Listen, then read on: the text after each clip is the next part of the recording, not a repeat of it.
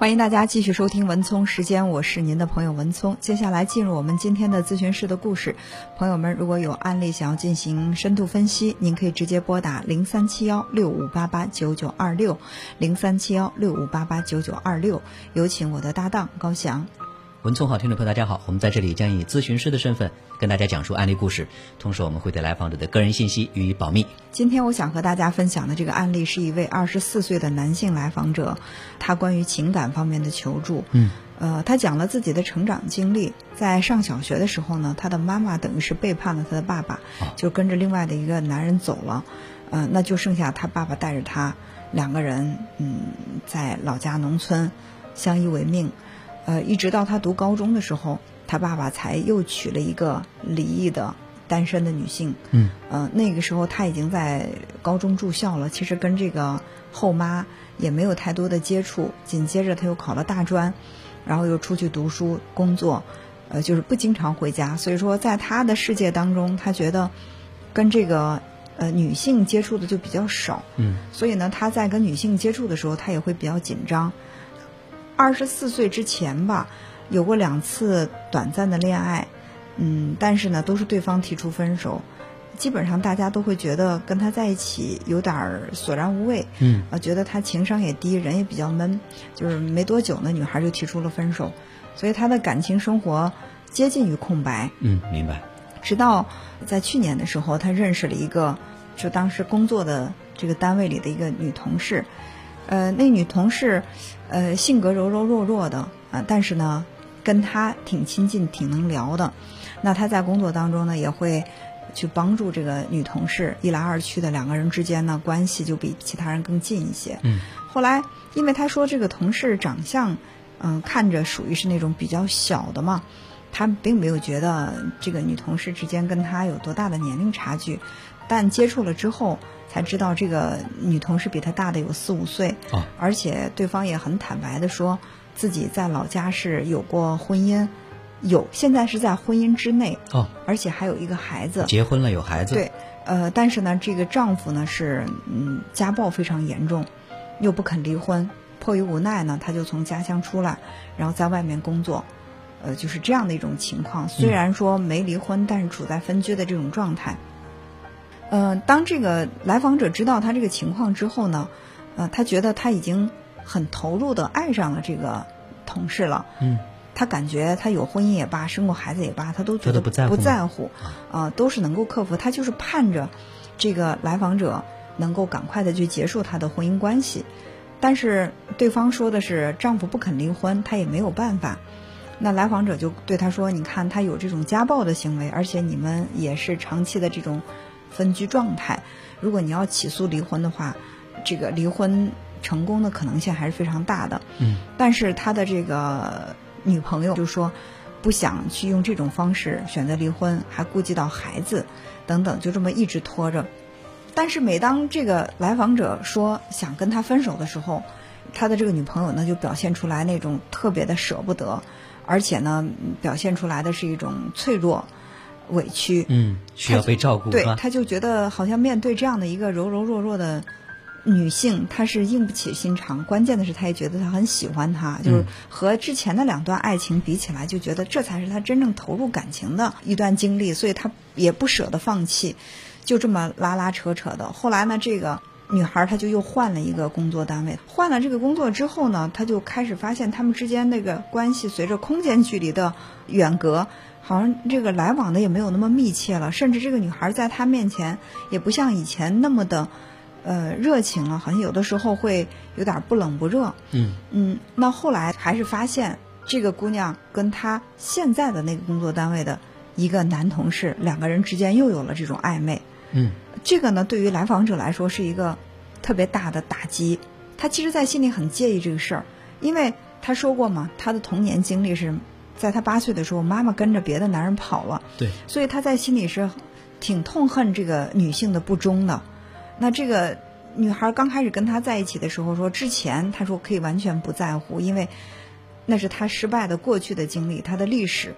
但是在跟他认识、跟他交往之后，又出了这么一档子暧昧的事儿，就让这个来访者在心里他就觉得如鲠在喉。这个来访者说，他通过他的观察了解，他就发现，他后来找的这个男朋友或者这个暧昧对象，嗯，是一个非常靠不住的男人，品行不好，特别的花心，嗯。而且这个男人在家里边也有自己的老婆，嗯，听起来挺渣的，是对？，就在他心目当中，确实就是一个渣男，所以呢，他就力劝这个女孩子跟这个男人分开，但是对方呢就跟他说：“我的事儿你不要管。嗯”嗯，但是对方越拒绝他，他越想去靠近，他现在就觉得特别的痛苦，痛苦是来源两点，第一呢，他觉得自己特别的爱这个女朋友，嗯，他舍不得；第二呢，是他觉得即便是他的这个女朋友愿意跟他分开，那么哪怕再找了一个可靠的男人，他在心里也？能放下心来。嗯对，他就觉得这个女孩的命本身已经很苦了，结了婚被家暴，然后现在一个人孤苦伶仃在外面工作，嗯又遇人不淑，碰到了一个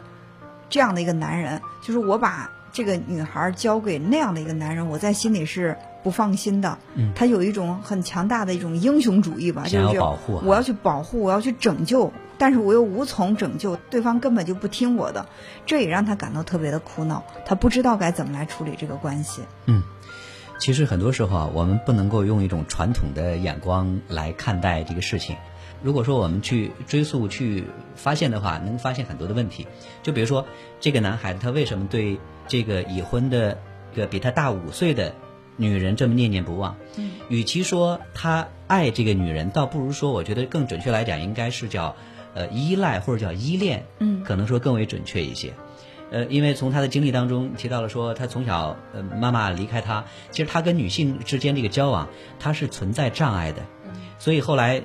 我记得你应该提到的说是后面后面他呃有两段感情给他的反馈，应该就有一些木讷的男人，嗯。呃，因为他对异性交往当中没有这种呃经验可以借鉴，所以说交往当中可能就会显得没有技巧、没有方法，嗯，没有没有心得，不能讨得女孩子的这个欢心。我们跟异性父母之间的关系，很多时候这种经验长大之后会成为我们跟异性交往的这这种呃经验。如果说没有的话，可能我们都需要去重新建立，或者说给人感觉就是你你不懂风情，你不会没有这方面这个经验，再加上说，其实他跟女人之间这种关系，他内心其实是渴望的，因为从小是缺乏对于母亲的呃对他自己的这种照顾，所以说他对于这个同事之间，我觉得更多的应该是准确来讲叫依恋，而不是真正的爱情。有的时候感情确实很奇妙，因为这个来访者他说到了，就是妈妈当时抛下他跟爸爸一走了之，在他心里呢是种下了一个仇恨的种子。嗯他其实是非常痛恨女性的不忠，但真正让他投入到感情当中的这个女主角，恰恰恰恰就是这样的人。就是这样。你看，他说的是，哎，他在跟我认识之前那段经历我不在乎，但是呢，认识我之后他不可以这样。但是我们要想一下，其实他跟这个女孩在开始的那一刻，这个女孩就是在婚姻之内的人，嗯，她其实就是游离在婚姻之外的一个人。跟他的关系就是婚姻的不忠啊。对这种行为，于她的丈夫来说，这个女性跟来访者在一起来说已经不忠了。接着呢，就是跟他在一起之后，又再次的去背叛他，跟另外的一个人在一块儿。所以我我就跟这个来访者说，我说我们常常说一个人性格是决定命运的，或者说你的行为习惯也决定了你的性格，你的性格又决定了你的命运。对就是你可以说这个女孩子她非常的命苦，她总是遇人不淑，她的人生经历很坎坷，但是在她这个坎坷的人生经历过程当中，有没有是他自己在不断的去助推，把自己的人生活到了这样的一种状态？还有一点呢，就是这个来访者其实需要思考的一个问题就是，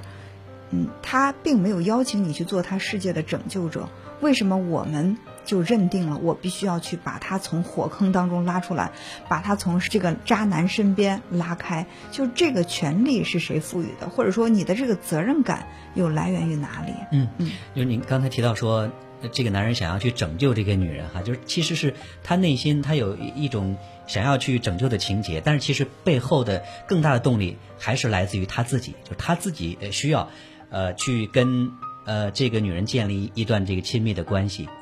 呃，但是有些事情我们看不懂啊，就是这个女人她为什么说，呃，对于她对于这个来访者，慢慢慢慢这个热情这个淡淡下来，反而会对后来她单位的那个就看起来很渣的那个男人会产生兴趣呢？嗯，其实很多时候，呃，我们看似看不明白的背后也都有动机。呃，你刚才提到说这个女孩子她给人的感觉是柔柔弱弱的，嗯，就她，呃，一定是属于那种内心是一个小女生，需要被保护的。同时呢，她自己也有很多这种不允许，就她不允许自己去做一个渣女，不允许自己去做一个这个坏女生。但是呢，她会把那种呃心里边自己做不到的那个坏，去投射到她的那个亲密关系当中。就比如说她老公对她家暴，就比如说。现在新交的这个男朋友看起来那么渣，就那个坏，反而有可能会更容易激起这个女人的这种兴趣。还有一点呢，就是这位来访者说他要去拯救这个女孩子，不能让她跟渣男在一起，不能让她的人生再跑偏。嗯。那么他在心里面到底为什么？就刚才我问说，为什么他在心里会有这么强烈的我要去拯救这个女生的？这种强烈的念头，他究竟想拯救的是谁？有没有说，我想拯救的其实是当初弃我而去的那个妈妈？嗯，哎，就是因为那个时候她年龄小嘛，她八岁，她觉得我没有足够的力量留下我的妈妈。但如果说现在回想起来，就如果说现在的自己回到当初的那个八岁的自己身边，他如果那个时候有现在的这个力量，他会不会觉得我应该做更多，留下妈妈？嗯，他说我会，我经常会想，我觉得我那个时候太笨了，因为自己性格本身也不是那种很外向的人，就是在想那个时候妈妈就这么离开了，其实他没有做什么，就是对于留下妈妈，他当时表现的是无能为力。对，当时那个孩子他也做不了什么。嗯，但是这就像是我们当初埋下了一个种子，就这个事儿没有完成，未完成情节。嗯，可能说因为这个事情所造成这种遗憾，会。让自己在长大之后某一天，想要去通过去拯救另外一个女人于这个水火，从那火坑里边拔出来，以此来证明自己可以做得到。所以这也是很多人的这种拯救情节的来源。所以我们常说啊，人在谈恋爱的时候，并不是，呃，我爱你，并不是因为你是谁，而是我在你身边，我成为谁。就是我们可能在找到一个爱人的时候，我们之所以愿意投入感情，是因为在这个人身上我们找到了某种情感的满足。就比如说这个来访者，他找到了这个